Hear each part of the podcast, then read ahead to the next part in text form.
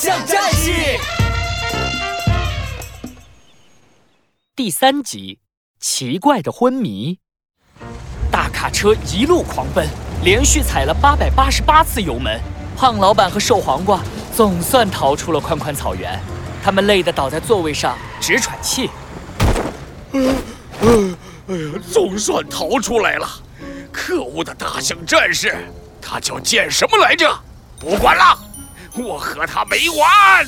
哎呀，胖老板，我们都累了两天了，先回去睡觉吧。什么胖老板？是潘老板？你怎么一点斗志也没有？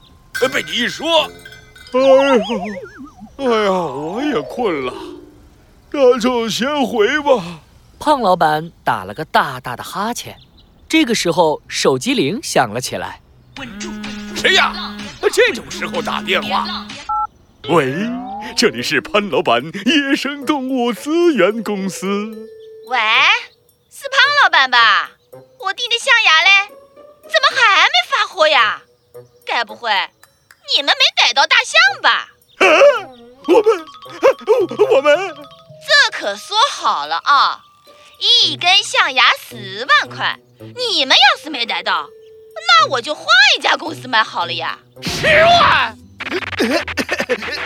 我们当然逮到大象了，但是，但是这头大象，这头大象还没刷牙。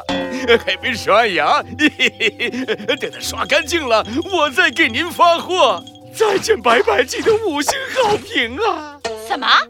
喂喂喂喂！胖老板赶紧挂断了电话，他揉揉黑眼圈，一拍方向盘：“喂，瘦黄瓜，别睡了，赶紧开车掉头回宽宽草原熬夜抓大象。”咦？天。刚蒙蒙亮，大象剑齿家就响起了敲门声。大象剑齿困倦的睁开了眼睛。啊，谁呀？剑齿，快醒醒，快醒醒啊！啊啊，这么早？啊，大象阿姨，有什么事吗？长鼻子爷爷出事了！哦，难道长鼻子爷爷又被盗猎的坏人抓了？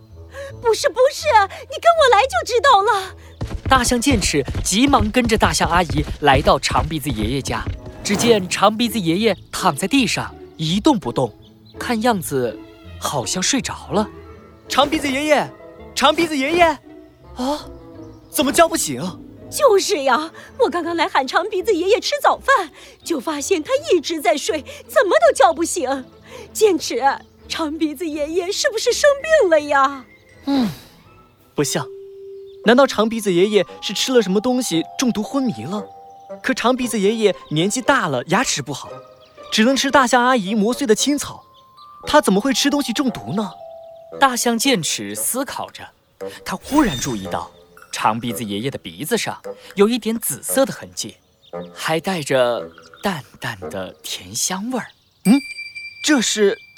剑齿，大象阿姨，你们快来看，又出事儿了！啊，怎么回事？大象剑齿和大象阿姨过去一看，发现小象嘟嘟也倒在了地上。剑齿仔细一看，小象嘟嘟的鼻子上也有紫色的痕迹。嗯，又是这个紫色痕迹，这到底是什么？大象叔叔，你是什么时候发现嘟嘟睡不醒的？哎呀，就刚才。对了，嘟嘟早上还吃了什么东西？吃东西？可我还没给嘟嘟做早饭呢，他能吃什么呢？